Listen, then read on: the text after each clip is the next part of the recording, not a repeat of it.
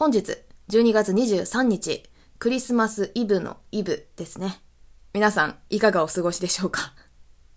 えー、ちょっとね、普段にも増して、めちゃくちゃ緊張してるんですけれども、あのー、日頃からこのチャコラジの方を聞いてくださってる方は何を今更っていう感じだと思うんですけれども、別にゲストが来ているわけでも何でもないんですが、実は今回この今日のラジオ、ちょっと特殊な回でございまして、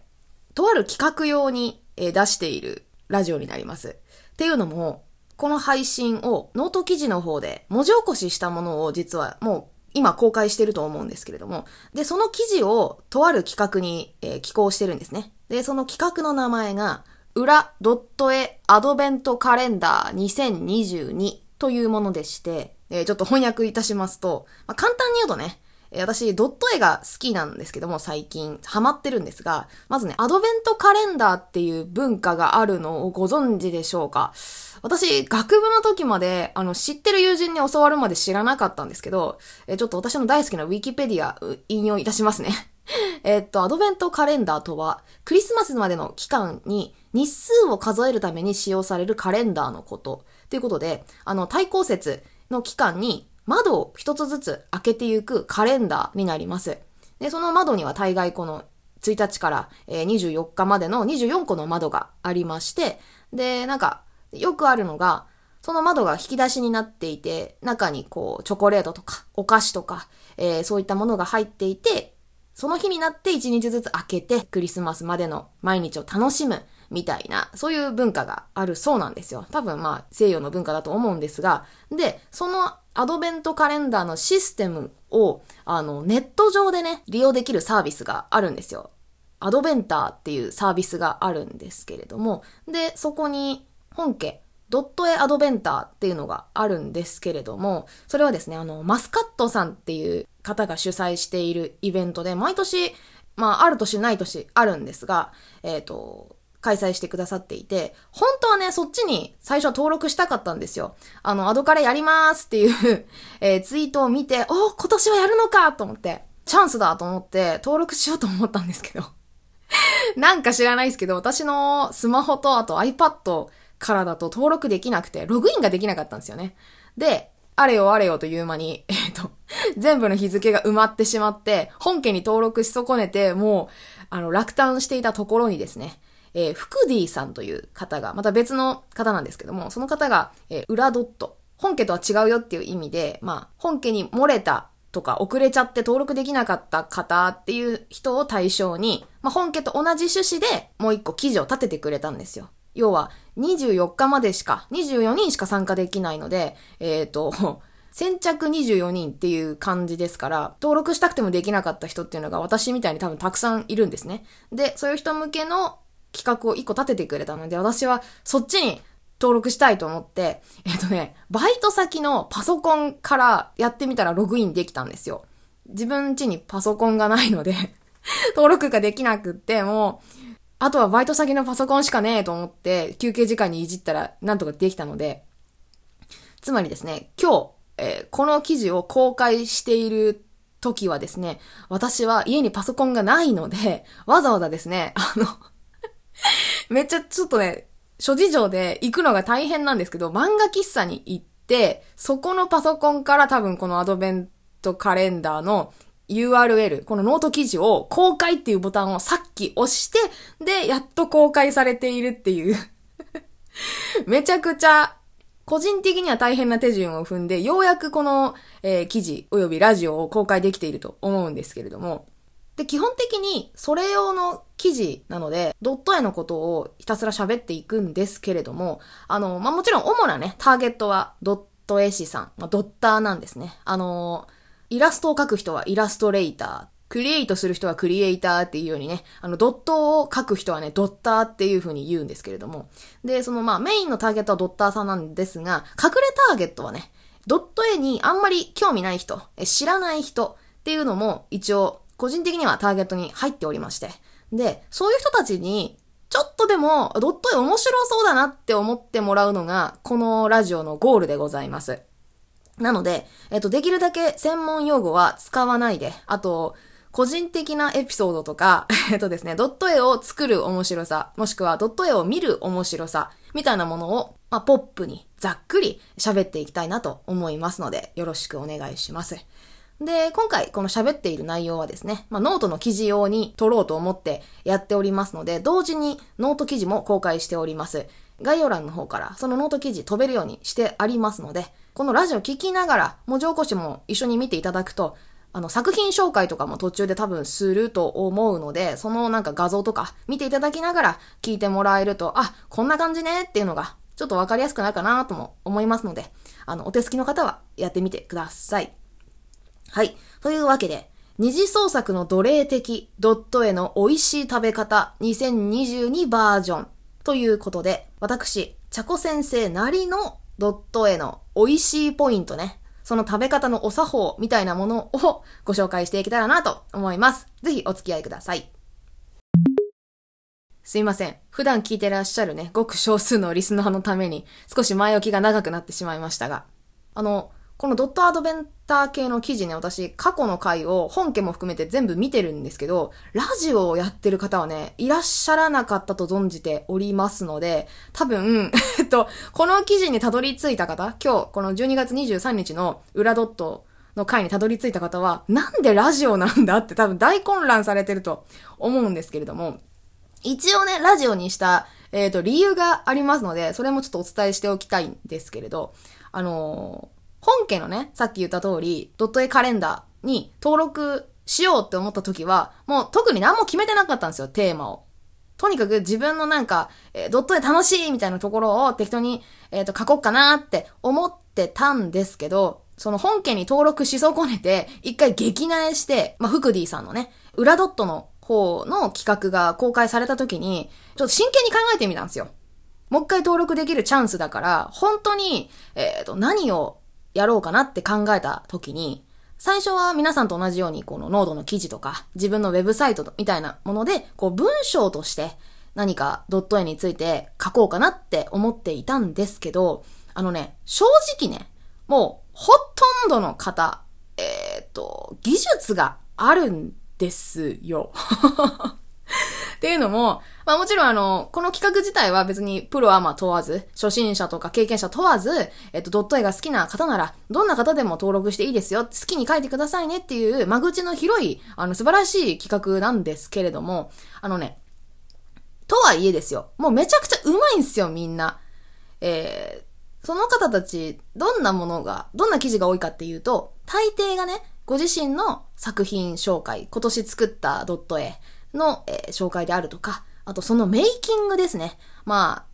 ドッターさんは自分以外のそのドット絵師さんがどういう風に、どういう、どんな過程を踏んで、えー、モチーフを決めたり、あるいは実際に作業をされているのかっていう過程が気になりますので、そのメイキングを、あの、文章を交えつつ紹介してらっしゃる方多いんですね。あるいは、その、もっと細かいピンポイントの技術的な ハウツー、えー、このアンチエイリアスは、ちょっとアンチエイリアスとか言ったらあれか、えっ、ー、と、なんて言うんだろう、この、えー、滑らかにね、ドットの処理をするには、こういう処理をした方がいいとか、あの、カラーパレットはこういう風ですとか、なんだろうな。こういう金属っぽいものを書くときは、こういう色の配置、こういう風に、えー、線を置いた方がいいとか、面で考えた方がいいとか、なんか、あの、めちゃニッチなニーズに対して、お助けトピックスを出してらっしゃる方も多いんですね。で、それ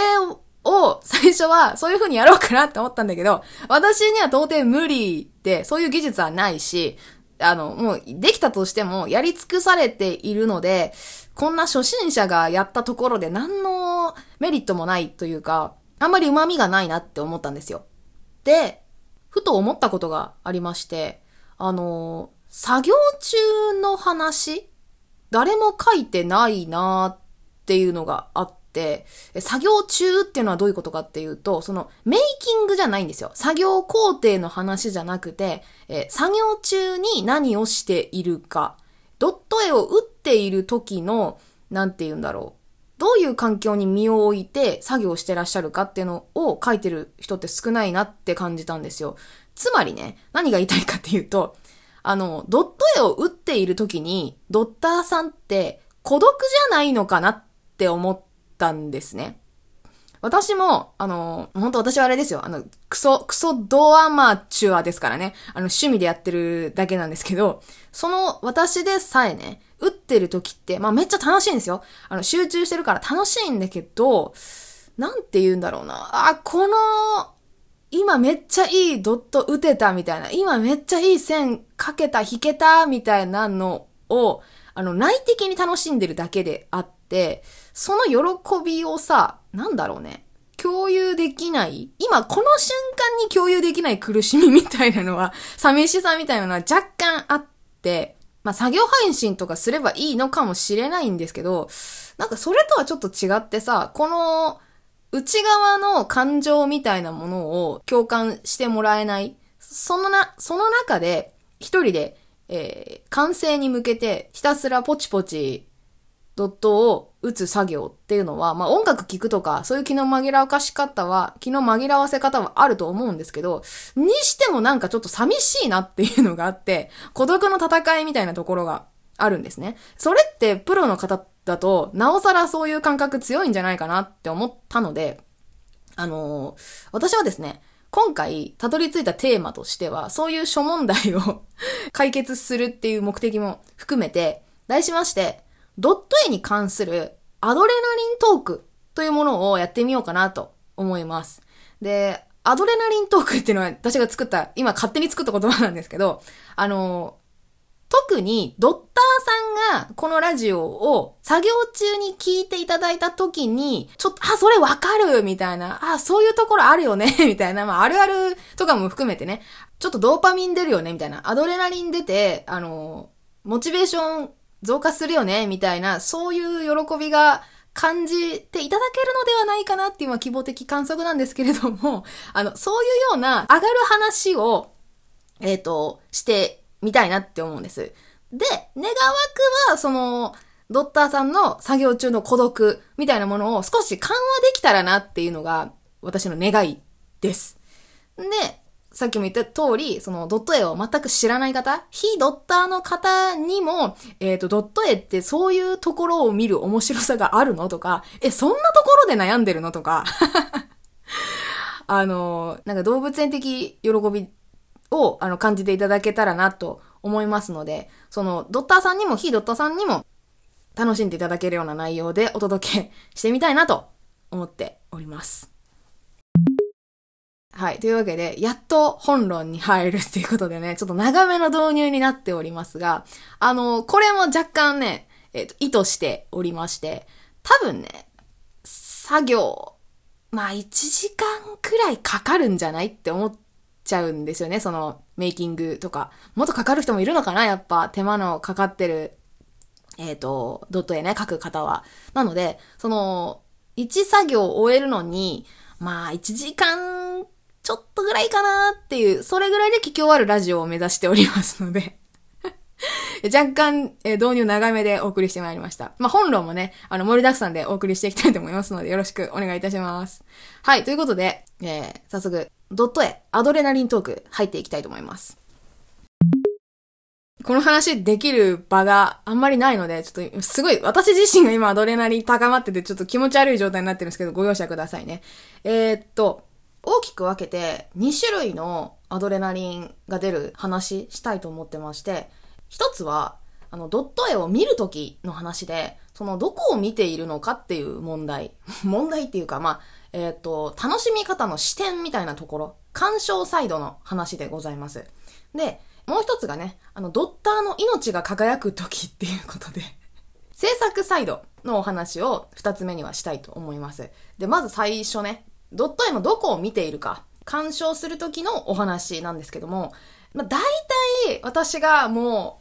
う、うわ、このドット絵やべえなってテンション上がるのがね、3つあるんですね。見ている時の視点として。というか、あの、刺さってるなって 自分で思う時の、これがたまんねえなっていうポイントが3つあって、とにもかくにも私が一番上がるのが、サイズが小さいということですね。もうこれだけで価値があると思ってます、ドット絵っていうのは。で、どういうことかっていうと、そのサイズっていうのはね、モチーフが小さいとか、まあそれも入ってくるんですけど、えっ、ー、と、キャンバスサイズが小さいということです。ドット絵のキャンバスサイズっていうのは、その何ピクセルかける何ピクセルっていうので、えー、決まってくるんですけど、本当に小さいと、いくつぐらい ?16×16 とかが割と小さいんじゃないかな。で、まあ、でかくなってくると、その、なんか 140×144 とか、まあ、もっともっとあるんですけど、っていうよりは、私は割とすごい小さい小さい中で、えー、緻密に作り上げてる方のドット絵がかなり好みなんですね。で、それなんでかなって思った時に、なんか、1ピクセルに込められている情報量、そこから読み取れる情報量が多いドット絵が好きなんだなってことをを常々思っていて、えっ、と、どういうことかっていうとですね、例えば、なんかすごい細かい話なんですけど、うん、じゃあね、ちょ、架空の作品を、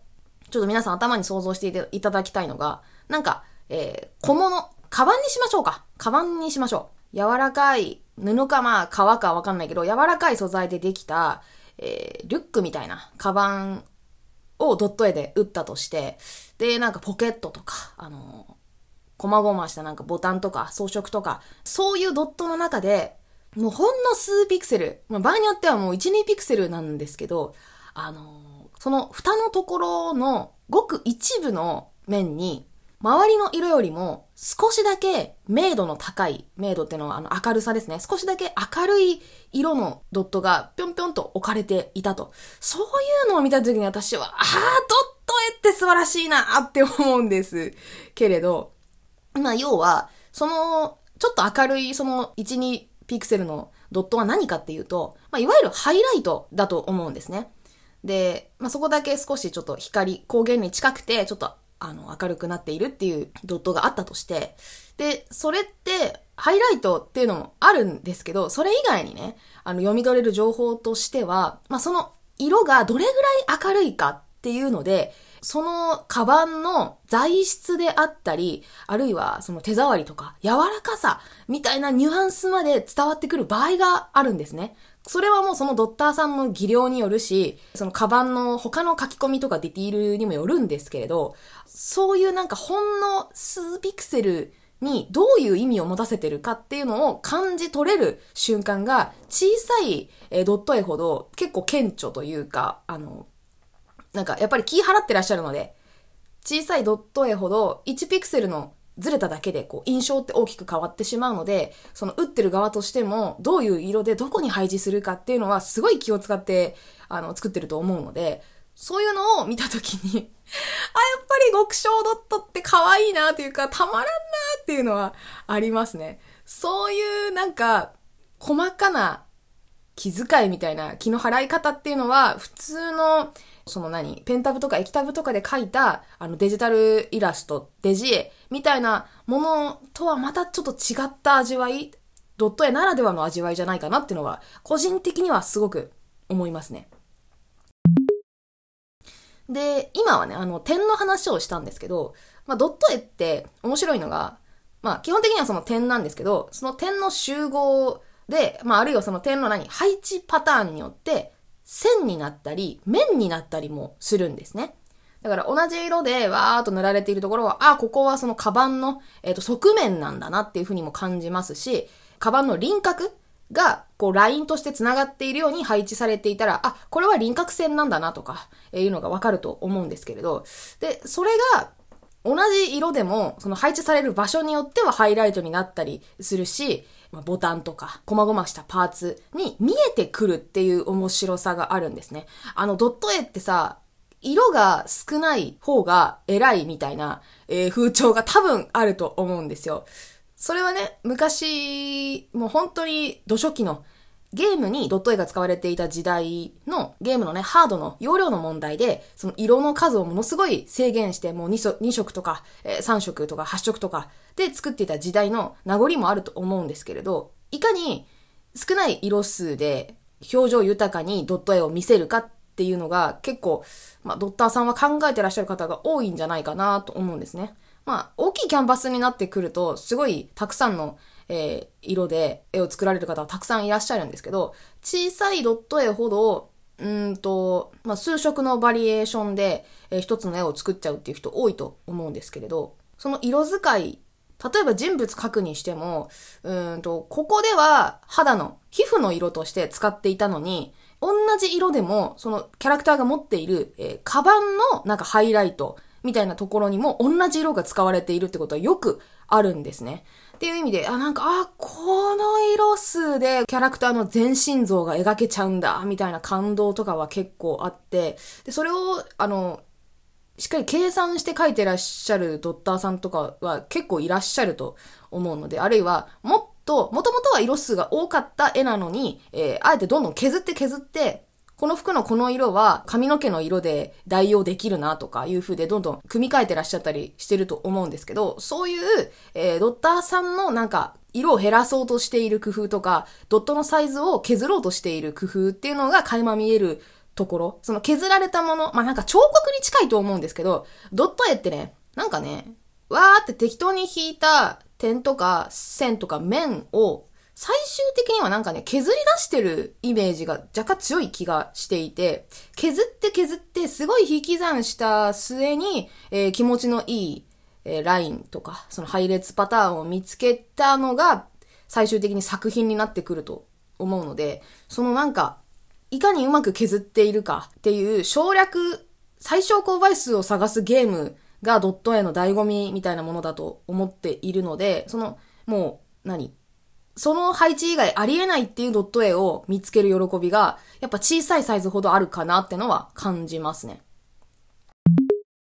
少し具体的な作品をね、一つ引用というか紹介したいのがあって、ゲームのアプリ、スマホのアプリなんですけど、暇つぶナイツっていうのがあって、今年リリースされたんですけど、もうめっちゃ私ドット絵が可愛くてそれハマってやってるんですよ。あの、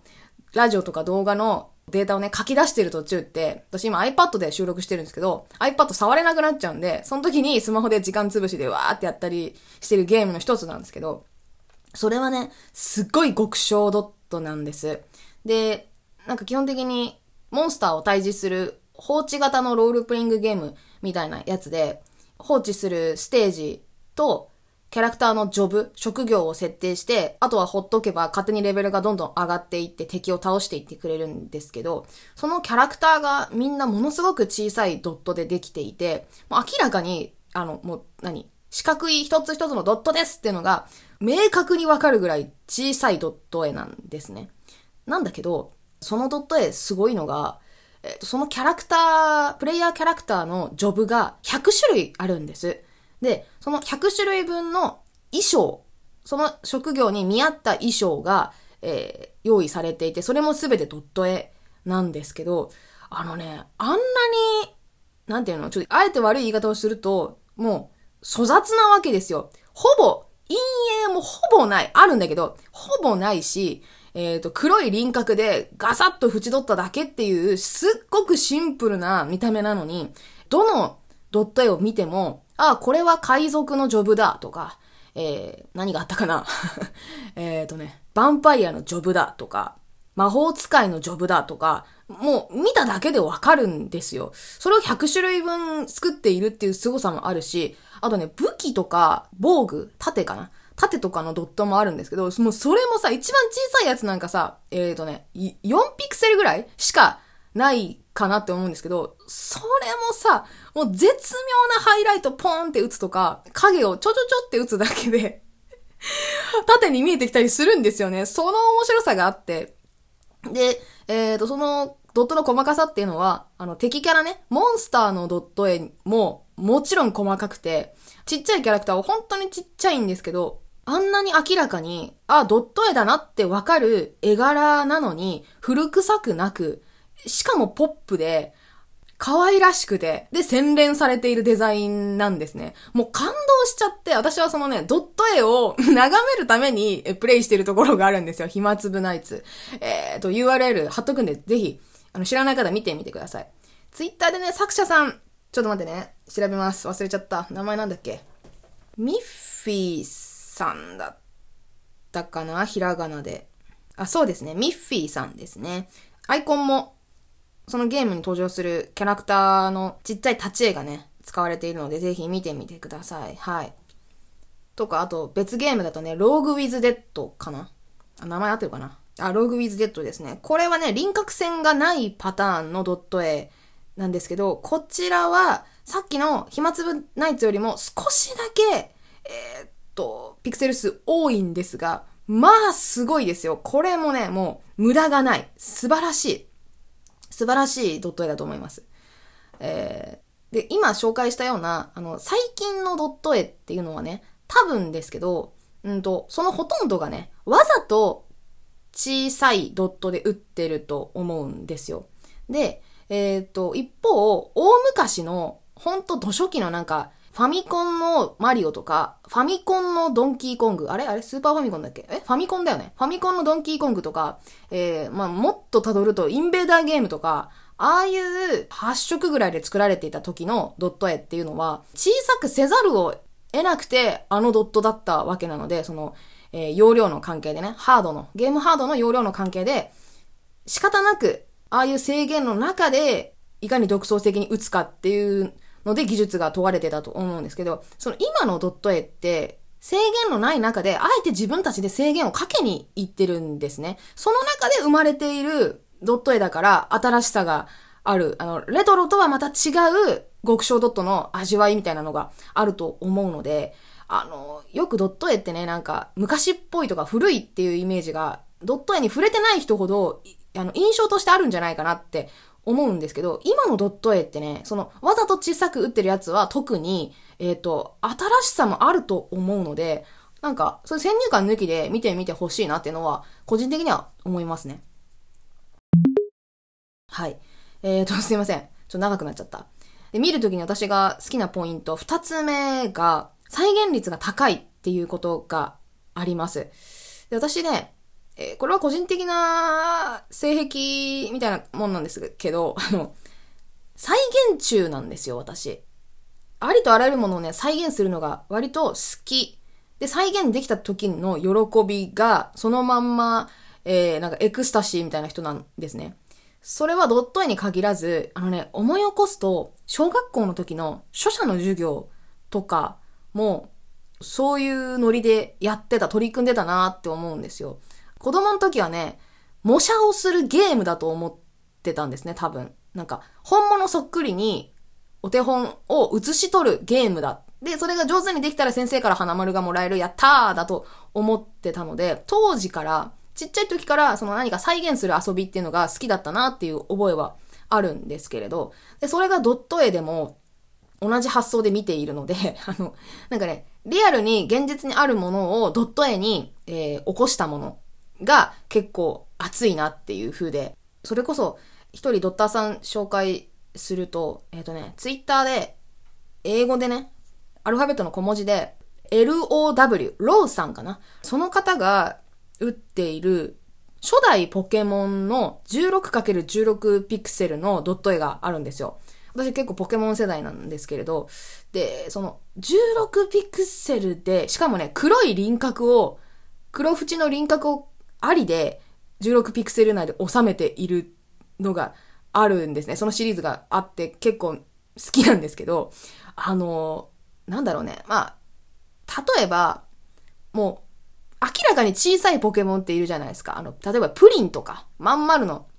ポケモン。別に丸いから簡単って言いたいわけじゃないんですけど、でも、丸い方がさ、まあ、形としては取りやすいじゃないですか。とりあえず丸く見えるように打てばいいんだから。なんだけど、例えばミュウツーとかさ、もうごちゃごちゃで、ごちゃごちゃでしょ？とか、あとね、感動したのね、ゴルダック。ゴルダックもすごかったね。あの、爪とかがさ、一個一個わかるように打ってあって、でも黒い輪郭があって、こんなに込み入ったポケモンをよくこの中に収められるなって、すごい感動した覚えがあるんですけど、そういうものも、その知ってるものを、さらに細かいドットに落とし込む。あの、さっき言ったね、小さいドットが私は好きなので、小さければ小さいほどすごいなって思うところがあるんですけれど、でもね、そういう再現度が高いな、似てるな、本家そっくりだなって思うドット絵ほどね、本物と実際に多分比べるとね、えー、結構違うんですよ。それは、あの、まあ、ポケモンだったらポージングも全然違うし、その、例えば、えー、16×16 だったら、その正方形の中に収まるように、え、ポージングを考えてドット絵を打つわけですので、あの、無理やりその正方形の中に押し込めて、えー、ポーズ作って入れて打つんですね。だから、見た目としては、あれ、こんなに足ちっちゃくないよとか、尻尾がこんなとこにあるのおかしいよねとか、比べると多分感じるんだけど、ドット絵単体を見ると、もうそのように見えるんですよ。あ、このゴルダックはこのポージングでゴルダックだよねとか、えっ、ー、と、こんなに身長が小さいのに、ミュウツーに見えるのすごいよねっていう話なんですよ。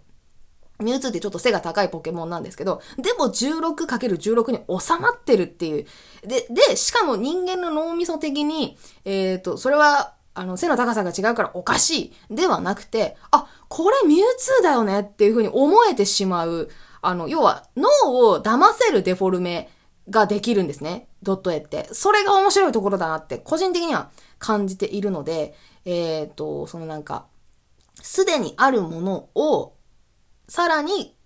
えー、粗い、小さいサイズのドット絵に落とし込んだ、えー、作品っていうのも、そういう作品がないかなって見てみるのも、えー、ドット絵を楽しむポイントの一つかなとは思います。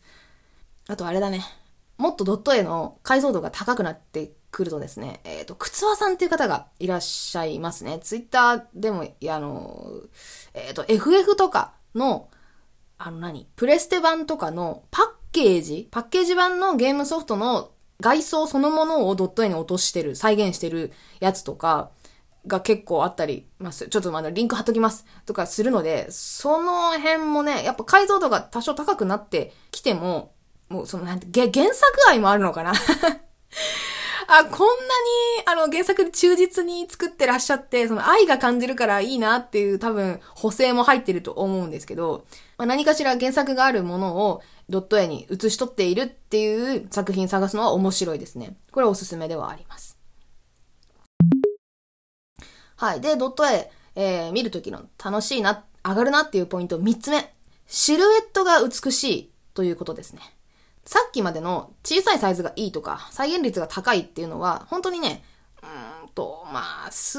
百ピクセルだからもう200ピクセル以下ぐらいのサイズの話をしてたんですけど、ももっとちっちゃいかな。100ピクセル以内とか、そういうレベル感で喋ったんですけど、この3つ目のね、シルエットが美しいっていうのは、どっちかっつうと、結構デカめのキャンパスサイズを使ってらっしゃる、えー、ドッターさんの作品。これを見るときに、うわ素晴らしいなってよく感じるんですけど、あの、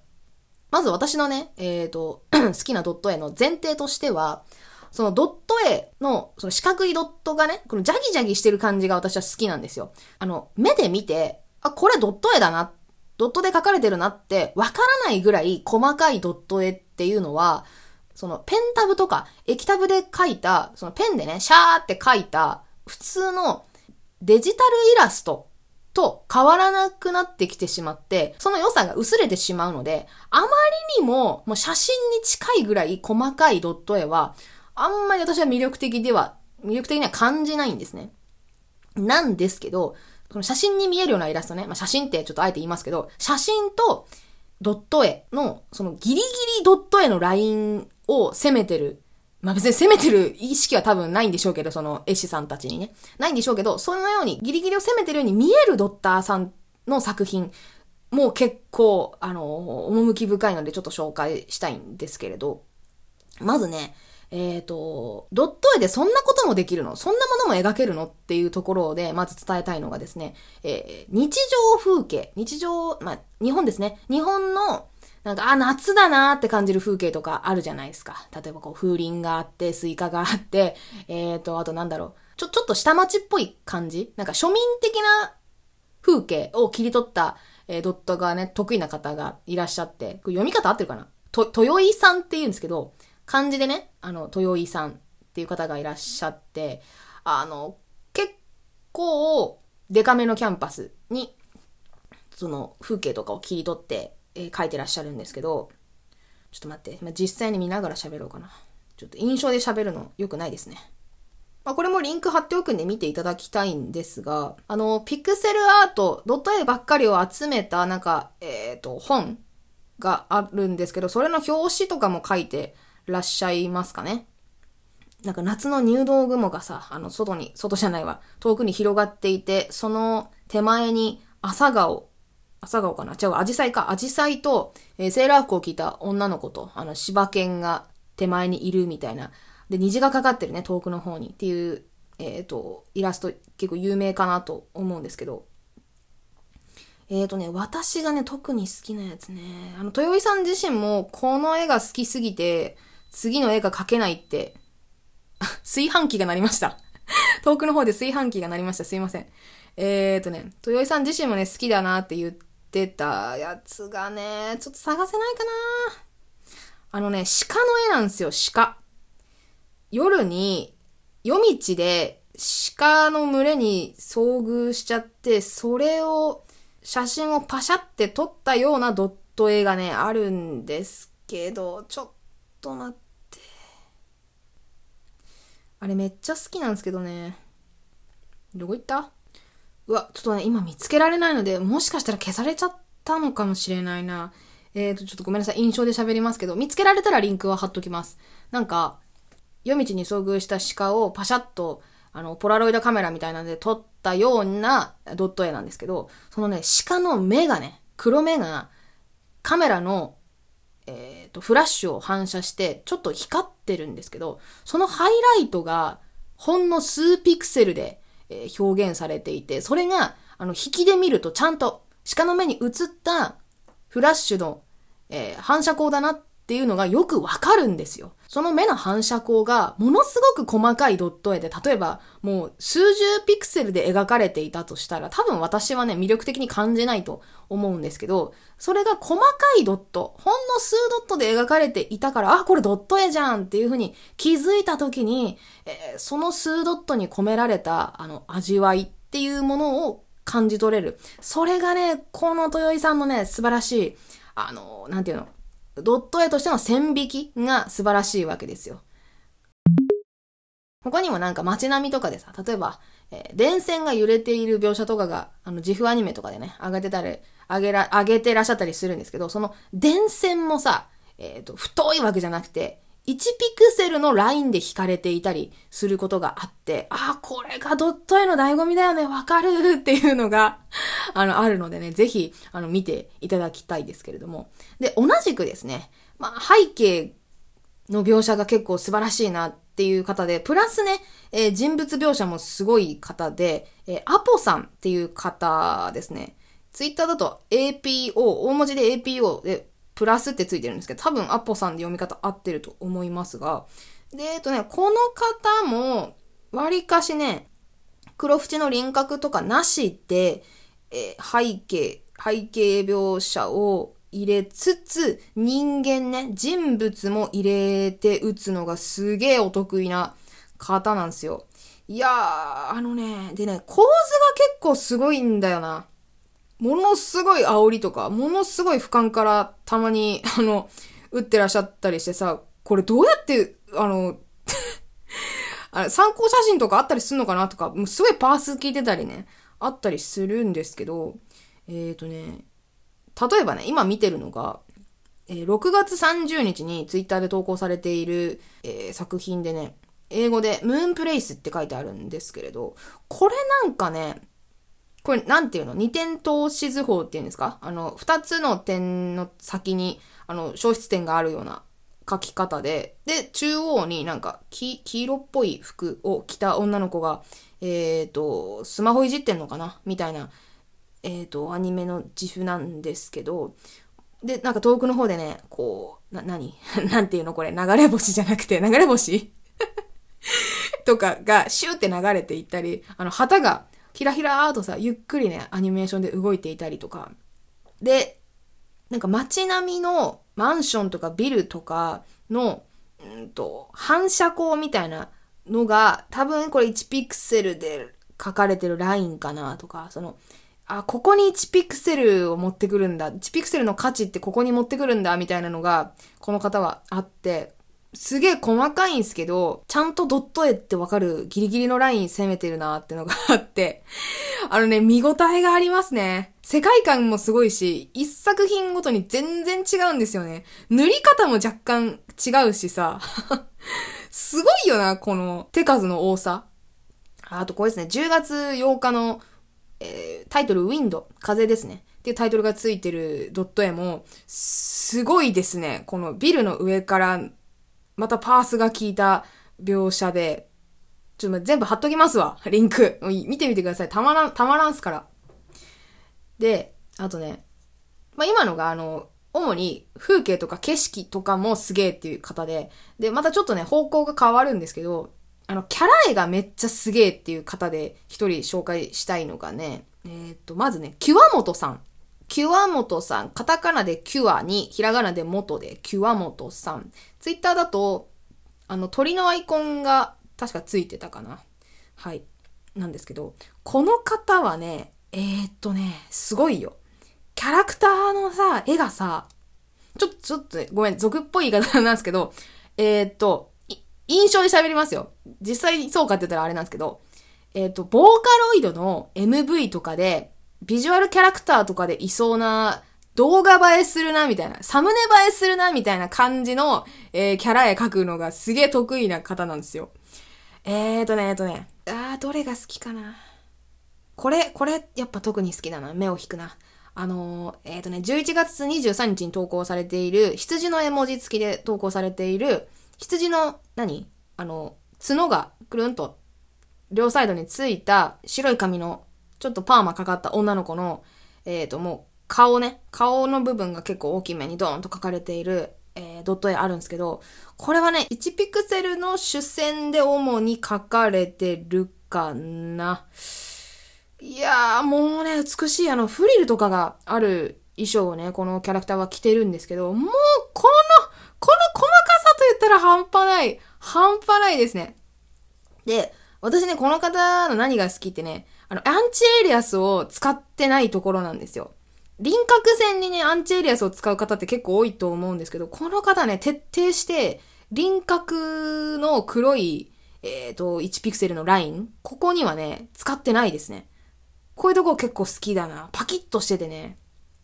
ドット絵だってのがはっきり一瞬でわかる絵柄がすごいですね。あ、ごめんなさい。えっと、アンチエイリアス、初めて出てきた単語ですね。ちょっと説明しておきますが、簡単に言うと、その、なんか2色以上の色があった時にね、それの境目、色の境目を滑らかに見せる技法のことです。例えば黒と白があったら、その中間色のグレーぐらいをなんか色と色の境目に置くんですよ。で、引きで見た時に、そこが、えっ、と、グラデーションに見えるので、な、滑らかになって見える。あの、あんまりなんかギザギザして見えなくなるっていう意味でよく使われる技法なんですけど、それあんまり使いすぎると、要は写真と何が違うのっていう話になってきちゃうので、えっ、ー、と、まあ、私はあんまり、えー、使わない絵が好きだっていう、これは好みの話えっ、と、ちょっとめっちゃ予防線張ってますけど、これはね、本当にね、絵柄の問題なので、アンチエリアスをめちゃくちゃ使っても、ちゃんとドット絵に見える方はいらっしゃるわけ。いらっしゃるわけなんだけど、まあ私の好みとして、その、なんて言うんだろう、特に周りね、えっ、ー、と、シルエット、輪郭あたりに、その、え、アンチエリアスを多用しない方が私は好きなので、ただ紹介してるだけなんですけど、これは好みの問題ね。はい。みたいな感じで。で、キャンバスサイズがでかくなってくると、このキャラクターの書き込みがね、はっきりできるので、これは小さいドット絵にはできないから、もうほんとでかいサイズで描いてらっしゃる方の絵を見るときの醍醐味だなっていうのは、えー、感じますね。えーと、さらに行きますとね、あ、で、この方がね、もうなんか、ドット絵の可能性みたいなものを広げてる方だなって個人的に思ってる人で、なるめさん。ひらがなでなるめさんっていう方がいらっしゃいまして、この方もね、ツイッターやってらっしゃいます。もう最近のドット S さんはね、ほんとツイッターをめちゃくちゃ上手に使ってらっしゃるので、もう私みたいなさ、眺めるのが好きな人にとってはたまらんのですけど、えーとね、えーとね、なるめさんはね、個人的にはよ、個人的には、さっき言ったような、その、写真とドット絵の、えーと、もう境界線のギリギ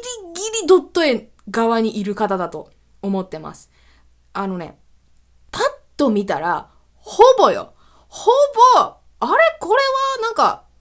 普通に、あの、ペンタブとかで描いたデジタルイラストかなって思っちゃいそうになるんだけど、親ってなる、これはドット絵じゃないかっていう、もうギリギリ気づくラインで細かいんですよ。すごいの、この人の絵。やばいですよ。ちょ、マジで見てほしい。でね、この方ね、今まで紹介した方と全然違う点があって、あの、この人ね、ドット絵で漫画描くんすよ。漫画。すごくない？あのだから背景もドット絵だし、そのもちろん人物もドット絵だし、すごいなっていう。で、あの、制作過程とかを見る限り、多分、普通に最初は、えっ、ー、と、デジタルイラストで線を描くんだけど、それを、の、後に、えっ、ー、と、ドット絵に落とし込んでるっぽいですね。で、この辺の作業は手作業じゃないかなって思うんですけど、で、キャラクターがさ、あの、なんか編み込みしてる髪型ね、編み込みしてるキャラクターとかもいてさ、そんな、めちゃくちゃ大変じゃん、毎回作がね、あの、書くのって思うんだけど、いや、徹底的にドット絵ですね。で、なんか、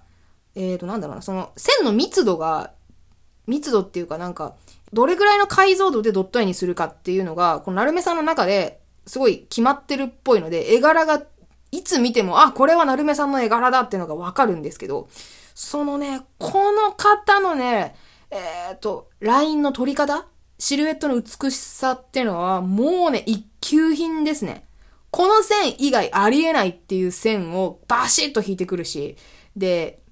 気持ちいいですね、見てて。あの、ちょっと線がさ、混み合うとさ、あ、ここなんか、ちょっと、滞ってるな、みたいな線がね、あるんですよ、ドット絵って。あるいは、あまり規則的に揃ってない並び方をすると、すぐに、パッと目で見て、あ、なんか、ちょっとガタついてんなとか分かっちゃうもんなんですけど、その寸分たがわぬラインを完璧に取りに来てるっていうのがすごいんですよね。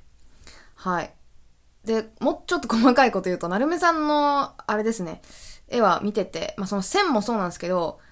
グラデーション、編み掛けの技術も素晴らしいなっていうことで、あの、ドット絵って、グラデーションを作るときに、その、色と色のね、なんていうんですか、えー、馴染ませ方、自然な馴染ませ方っていうのが、あの、混色するのじゃなくて、その白から黒にこうグラデーションにする場合は、えっ、ー、と、ちょっと白と黒のそのなんか中間のところで、その濃淡を密度を変えて表現するんですよね。なんか黒い方に近いところはちょっと白のドットを数少なくして、で、徐々に増やしていくみたいなやり方で、えー、引きで見た時に馴染んで見えるんですけども、そのグラデーションもめちゃくちゃなるめさんのは綺麗なので、ぜひ、あの、リンクから飛んでみていただきたいなと思います。今紹介したような方々、これ以上細かいと多分、本当えっ、ー、と、ドット絵の旨味が失われるかなって思うので、私としてはこの辺の絵師さん、これくらいまでの解像度の絵師さんが、えー、おすすめではありますね。見てて楽しいと思います。まあ他にもね、言うと、もっと、もうちょっとね、細かい部門があって、えっ、ー、とね、ドットフォント、いわゆるビットマップフォントっていうんですかね、ドラクエフォントとか言ったら、あーってなりますかね。ドット絵で書かれたフォントね。そういう部門と、あとアニメーション部門も結構熱いですね。自負アニメとか動画とかを YouTube とかでも上げてらっしゃる方いるんですけど、まあループアニメーションであったり、あとなんだろう、ゲームとかの、その、武器をビュンって振り回したりする時の、あの、エフェクトみたいなものも、あの、お得意な方とかいらっしゃるので、まあ、この辺とか、あとね、もう一個熱いのがね、私はね、えー、視点ですね。どういう視点でマップ、まあ、マップですね、主に、を書いてるかっていう、〇〇ビューっていうのがあるんですけど、例えば、一番最初の方のスーパーマリオブラザーズとかは、えっ、ー、と、横から見てるので、あれサイドビューって言うんですけど、あの、横スクロール系のゲームは、まあ、昔はサイドビューが多かったかなっていうやつで、あと、見下ろし、トップビューっていうかなもあって、見下ろし系は、初代とか、すげえ初期のポケモンとか、それこそドラクエとか、えー、FF もそうか、FF もそうかなとかの、あの、街に出てる時のマップを想像していただけたらいいんですけど、建物の屋根とか、あの、上の方が見えて、で、それを、こう、なんか鳥の目線で見下ろしてるみたいな感じのドットが、あれトップビューって言うんですけど、で、さらにね、あの、ビネット図っていう、えーと、なんだろうな、サイコロみたいな形を想像していただけたらいいんですけど、だから縦も横も高さも奥行きもあるっていう、あの、立方体の中にキャラクターを作るみたいなイメージ。だから立体なんですよね、完全に。そういうやつとかですかね。ロックマン？ロックマンのマップってビネットになってたんじゃないっけ？ちょっとあやふやですが。そういう視点部門もあったり するんですけど、それぞれお得意な医師さんがいたりするんですけど、ちょっとそれについて喋ると長くなりすぎるので、今回は省略いたします。いつかどっかで喋れたらいいなとは思ってますが。はい。というわけで、今喋ったのが、えー、鑑賞するときのアドレナリントークですね。ドット絵のど、どこを見ると、えー、楽しいのかっていうことについて喋ってみました。えー、じゃあ次はね、ドッターの命が輝くとき ということで、えー、今度は制作サイドの視点で、えー、面白みっていうのをちょっと喋ってみたいと思います。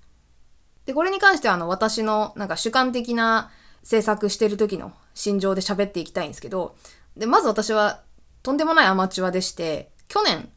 2021年の秋、嘘嘘、夏か、夏ぐらいに、ドットピクトっていうアプリでね、えー、スマホとかでもできるアプリで、無料なんですけど、のアプリで始めました。で、今、あの、ツイッターのアイコンになってるやつが、初めて、人生で初めて打ったアイコンなんですけど、これはね、元絵があって、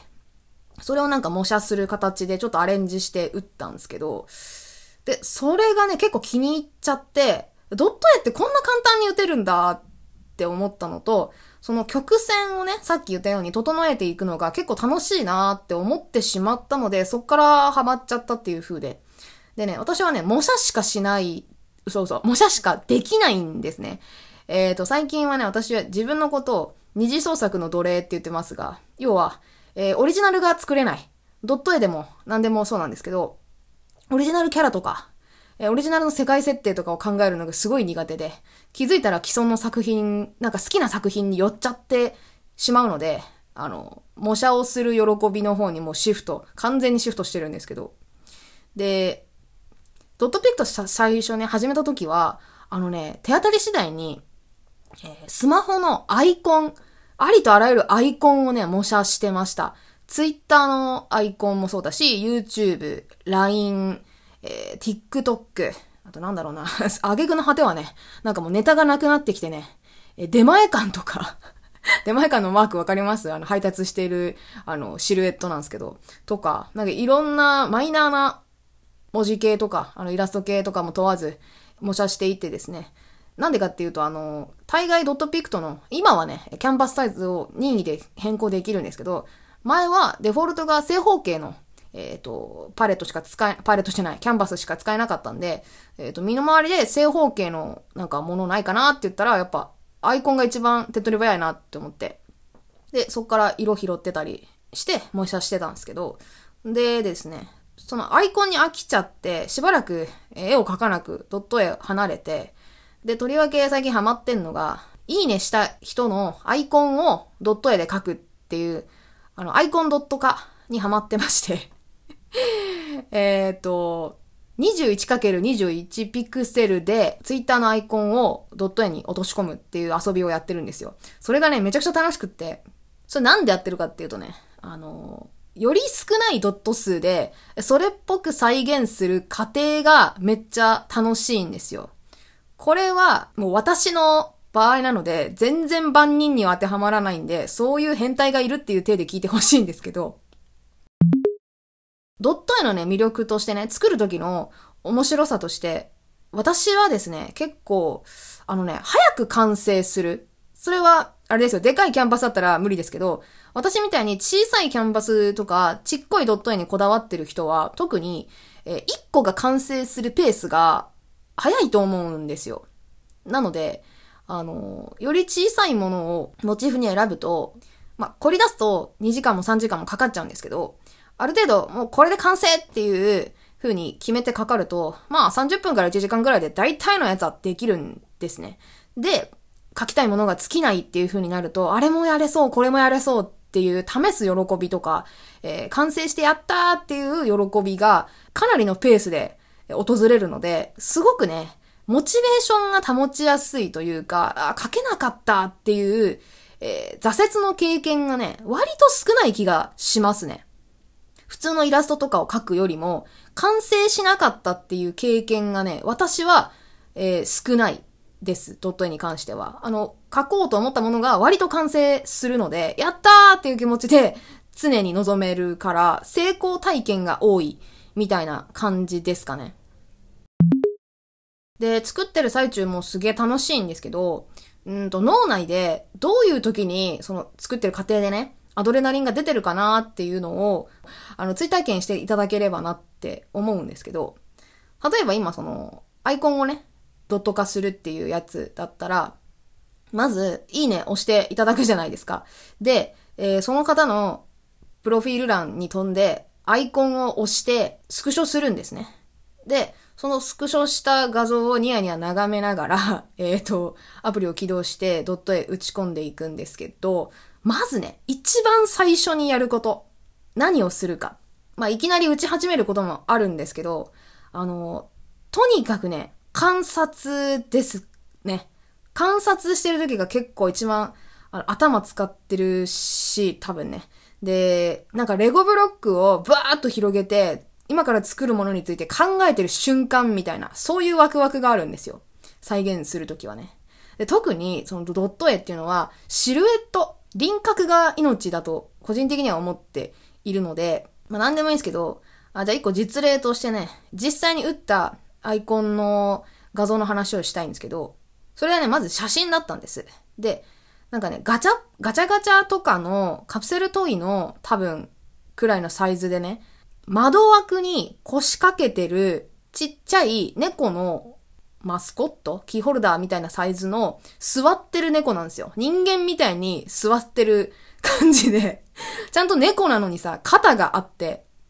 でも、あの、なんていうの、デフォルメは全然ほぼしてなくて、本物の猫みたいなんだけど、人間みたいに座っているっていうポーズのガチャガチャの中身みたいな猫の写真だったんですね、そのアイコンが。で、その猫がさ、ちょっとデフォルメしてあったらドット絵に落とし込みやすいんですけど、割と実写だからさ、あんまり崩せないんですよね、顔のパーツとかも。で、しかもなんかさ、肩が張ってて、足もさ、人間みたいに割と座ってるから、結構手を焼いたんですけど、で、その猫を見るときも、なんか、えっ、ー、と、その腰のあたりが曲がってるなとか、顔はギリギリ丸いなとか、えっ、ー、と、胴が長いですねとか、そういうところをざっくり形として見ていって、頭にイメージだけをなんか置いとく感じですね。で、しばらく観察して、やっと打ち始めるんですけど、この打つ時も本当に適当の仮色みたいなのを置いて、で、目的としてはなんかカラーパレットを作るっていうのが目的ですね。私は模写してるだけなので、その、オリジナルでドットを作ってる人みたいに、そのゼロからカラーパレットを作るっていうのは全くやってないので、あれなんですけど、で、だいたい16色くらいから20色ぐらいに収まる程度で、えー、ざっくりパレットを作ります。で、あの、ベースになる色をバーっと打って、なんか、形を整えていくんですけど、この次の段階、えー、整える段階が結構なんかね、ドット絵の肝だなというか、さっきもちょっと喋ったんですけど、あの、ドット絵って彫刻に似てるっていう話を少ししたと思うんですね。削るのが、あの、大事だと。だからなんか引き算しまくるのが、削るのがドッターのドット絵の真骨頂なのかみたいな本質なんじゃないかなっていうのはすごい感じるんですよ。このドットこの1ピクセルはなくても成立するなって思ったらもう削るんですよ。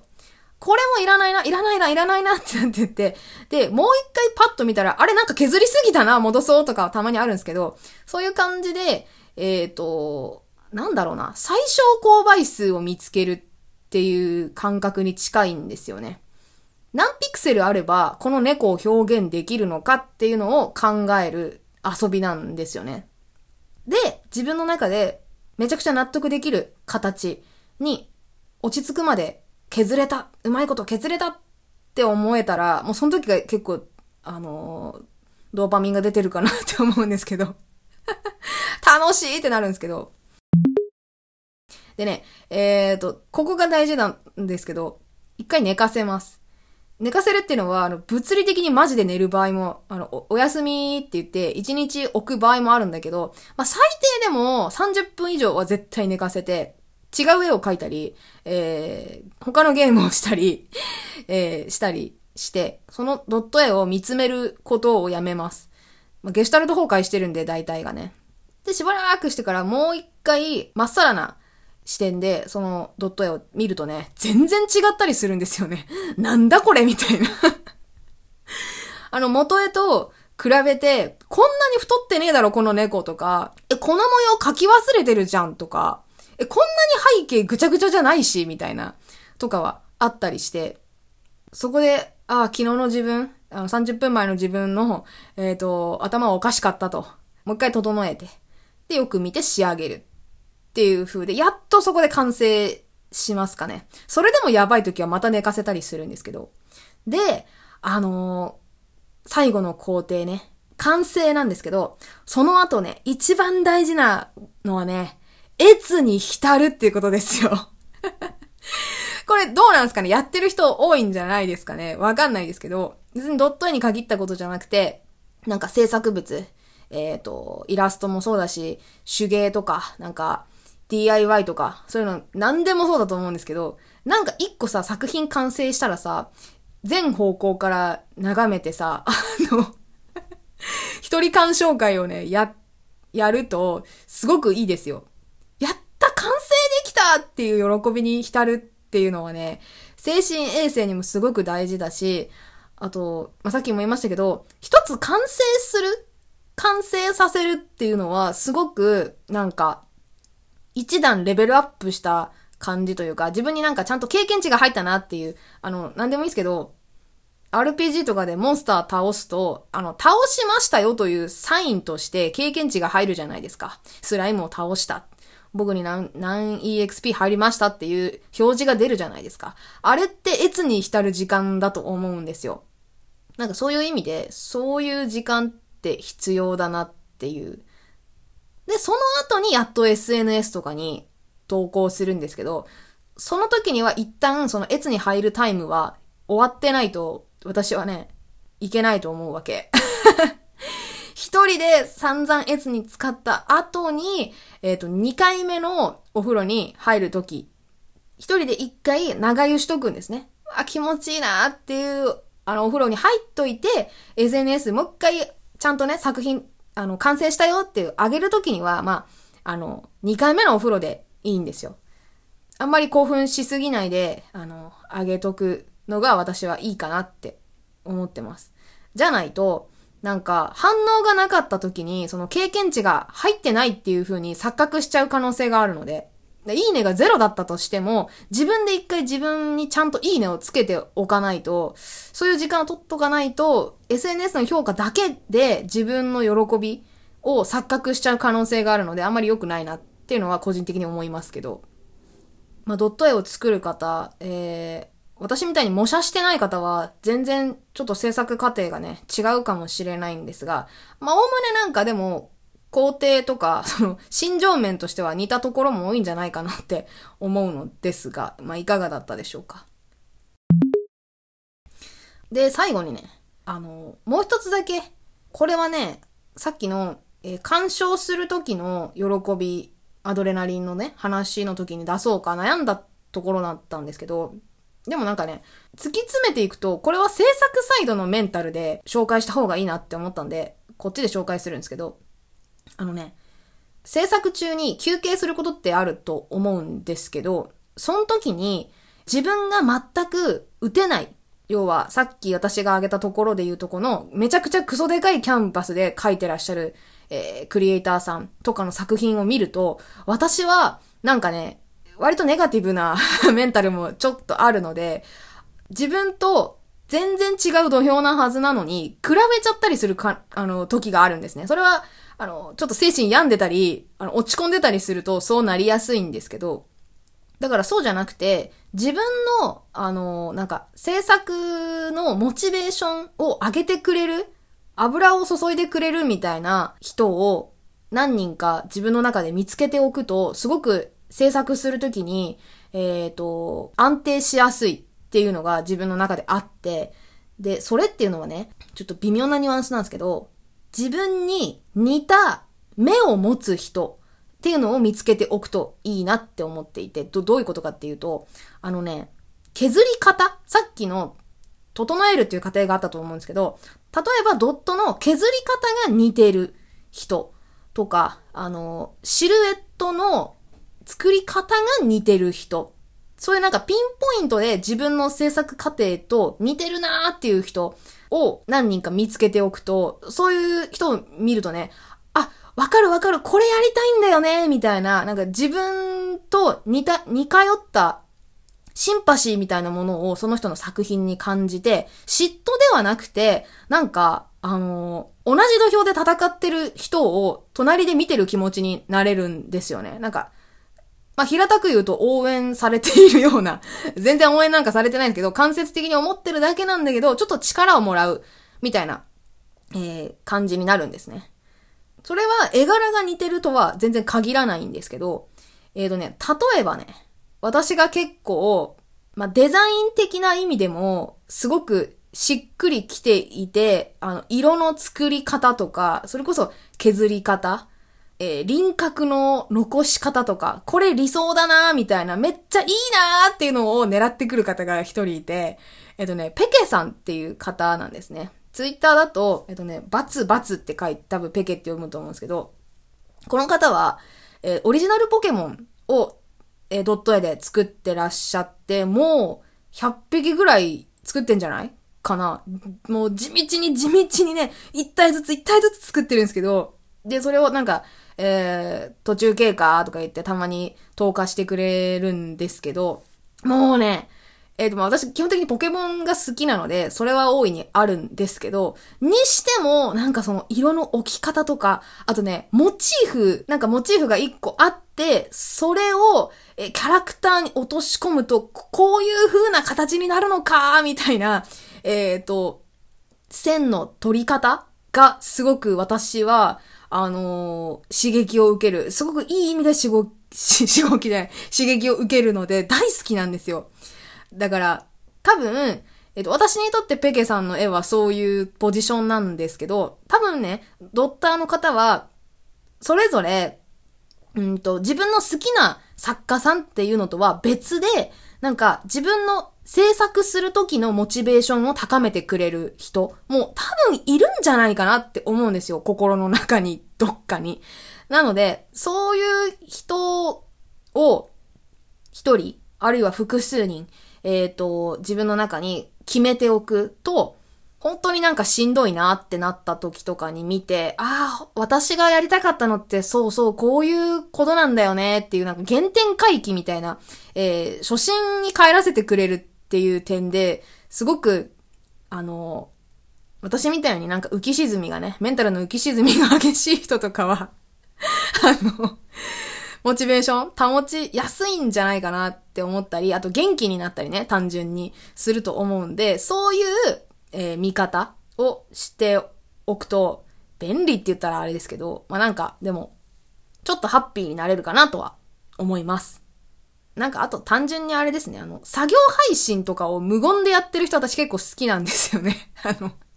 雑談上手い人とかもそれはそれで面白いんですけど、本当に無音でさ、YouTube ライブとかでさ、あの、もう全部の音切って、ひたすらポチポチポチポチポチポチポチポチ打ってる人とかをたまに見ると、なんかこの人戦ってんな、みたいな。あ、多分孤独なんだろうけど、これを上げておくことは、これアップロードすることは、その人にとってきっと意味があるんだろうなって思うと、なんか、そういう人がいるんだっていうだけですごいなんかね、あの、ありがとうっていう気持ちになれるんですよ。だから、無言で配信してる人とか、なんかそういう共感できるなーみたいな、えっ、ー、と、作業環境で配信、配信じゃないわ、制作してる人を見つけておくっていうのも結構、あの、大事かなとは思いますね。はい。というわけで、長々喋ってまいりましたが、今回は以上になります。えっ、ー、と、アドレナリントークね、ドットへの。まあ最初は鑑賞する時の目線で、ドット絵のどこを見ている時が、こう、アドレナリン爆発するかみたいなね、話をしてきました。で、後半では、その自分が実際にドットを打つとき、制作する側で、えー、どういう時にドッターの命が輝いているのかっていうのをね、えー、喋ってまいりましたが、いかがでしたでしょうか、えー、この配信をね、え聞いてらっしゃるドッターの方がね、何かしら、あの、考えてくださったり、受け取ってくださったりして ちょっとでも、その、え、ドット打ってる時のね、メンタルが、あの、穏やかであったり、あるいは、ちょっと、え、いい方向に刺激が、刺激がっていうか、ちょっと偉そうですけど、なんか、なんか作用してると嬉しいなとは思うんですけれど。まあ、で、あと、非ドッターの方もね、えっ、ー、と、ドット絵なんかね、多分日常生活してるとね、あんまり意識しないんじゃないか。まあ、実はね、あの、身の回りにドット絵って結構あるんですけど、ちょっと、それはね、えっ、ー、と、いつかの話にとっておきたいんです。ちょっと今は言いませんが。まあ、でも、あんまり意識しないと思うんですけど、えっ、ー、と、まあ、私みたいな、アマチュアでもそういう喜びを感じてるのかとか、えー、そんな気持ち悪いところに興奮してるんだとか、えっ、と、いろいろ感じてくださったと思うんですけど、でね、実は今回、この回は単発ではなくて、新しい企画の初回として、えー、配信しています。今回の部活の名前は、うて .ev です。えー、何のことかと言いますと、このチャコラジの方ではですね、私の好きなものの話をひたすらしていくんですけど、それの話すジャンルによって、あの、何部っていう風に部活の名前をつけてるんですね。あの、他にもなんか、カムナ演劇部とか、メデロサブカル部、超限定サブカル部とかいろいろあるんですけど、その中の一つとして、うて .ev ということで、この度部活を、えー、この回をもちまして新設いたしました。初めてですね、この部活立ち上げを一番最後に発表するのは初めてですね。いつも、えー、ラジオの冒頭で発表するんですけど。で、もし今回、この裏ドットアドベントカレンダー、裏ドットアドベンターか、の企画で、えドット絵師さんとか、あるいは、まあ、非ドッターの方でも、聞いてくださった方がいて、なんか、反応とかあったらいいなと思うんですけど、ありましたら、不定期で、第2弾、第3弾をやろうかなと思っています。で、ざっくり台本も、台本っていうかね、なんか、喋るトピックスぐらいは、ざっくり今考えていて、もうメモしてあるんですが、あのー、非ドッターに向けて、えっ、ー、と、ドット絵をちょっと興味あるけど、どういうあの、手の出し方があるかとか。あと、ちょっとささっき、ちらちら言ってましたけど、あの、昔のドット絵と今のドット絵って何が違うのかとか、えっ、ー、と、ドット絵が素晴らしいアプリとかゲームって何があるのとか、まあ、いろんなジャンルがあるんですけど、その第2弾、第3弾やるんであれば、ぜひ、今回このドット絵部の初回のこのエピソードを聞いてくださった方の反応とか、えっ、ー、と、なんかリクエストみたいなものも盛り込んで次の台本を立てたいなって思っております。なので、えっ、ー、と、もしよろしければね、あのノートの方にコメントでもいいですし、このチャコラジの方にはお便りフォームっていうのがありますので、あの、概要欄に全部貼ってあります。一番下の方にね、貼ってあります。えっ、ー、と、YouTube だったらコメント欄。ツイッターだったら、ハッシュタグ、チャコラジをつけていただいてツイート。で、もしくはその Google フォームとか、あとメールアドレスとか、いろいろあるので、お好きな方から、えっ、ー、と、なんかリクエストとか、感想とか、なんか、いろいろ送っていただいたら、それを参考に次回を組み立てたり、あるいはお便りはね、チャコラジ無印の回でご紹介する、させていただこうかなとも思いますので、ぜひ、あのー、何かしらのリアクションいただけると幸いでございます。励みになります。え今回その、文字書き起こしでこのラジオを撮るっていうのも初めてなので ちょっとね、な、なんか、あんまりまとまりがないかなと思ったんですけど、まあでも適度に脱線しながらね、あの好きな、今日もなんか何人か作家さん紹介したり、えっ、ー、と、アプリを紹介したりもしたんで、そういうなんか雑談とかも交えつつ、第2弾、第3弾やるんなら、やりたいなと、ゆるくやりたいなと思っておりますので、はい。ぜひお気軽にご意見などお寄せください。はい。あのー、まあ、今回はちょっと作業中に、制作中に聞いていただくことを想定して少し長めに、えー、撮ってしまいましたが、最後まで聞いてくださった皆さん、本当にありがとうございます。拙い、あの、お話ではあったんですけれども、大変嬉しいです。えー、この回がね、多くの方に聞いていただけたらなとも思いますし、で、来年、もしね、できたらあの、本家の方にも、あの、また、ドット絵のあの、アドベントカレンダーの方、入れたらいいなと思ってるので、また来年もどっちかで多分入ると思います。本家に入りきれなかったら、また裏ドットの方に入るかもしれませんが。はい、その時はよろしくお願いいたします。というわけで、えっ、ー、と、今回は以上で、軽く次回予告しておきますと、予定では、うんとね、次の月曜日の、えー夜かな、に、えっ、と、年末用のチャコラジの、えー公開収録を予定してまして、あの、ツイッターのスペースの方でね、垂れ流しで登録したいと思っております。で、その時撮った音源を、えーっと、12月何日 ?30 日？金曜日、最後の金曜日に上げて、年内の配信は終了。で、年明けて最初の週からまた伏線ラジオの方がね、前回の続き、え、違うわ、前々回の続きの、あの、ウィキペディア読むシリーズの第6弾から、えー早速始まりますので、またよろしくしてやってください。はい。というわけで、本日は以上になります。最後までありがとうございました。では、また次回のエピソードでお会いしましょう。ちゃこ先生でした。さようなら。バイバーイ。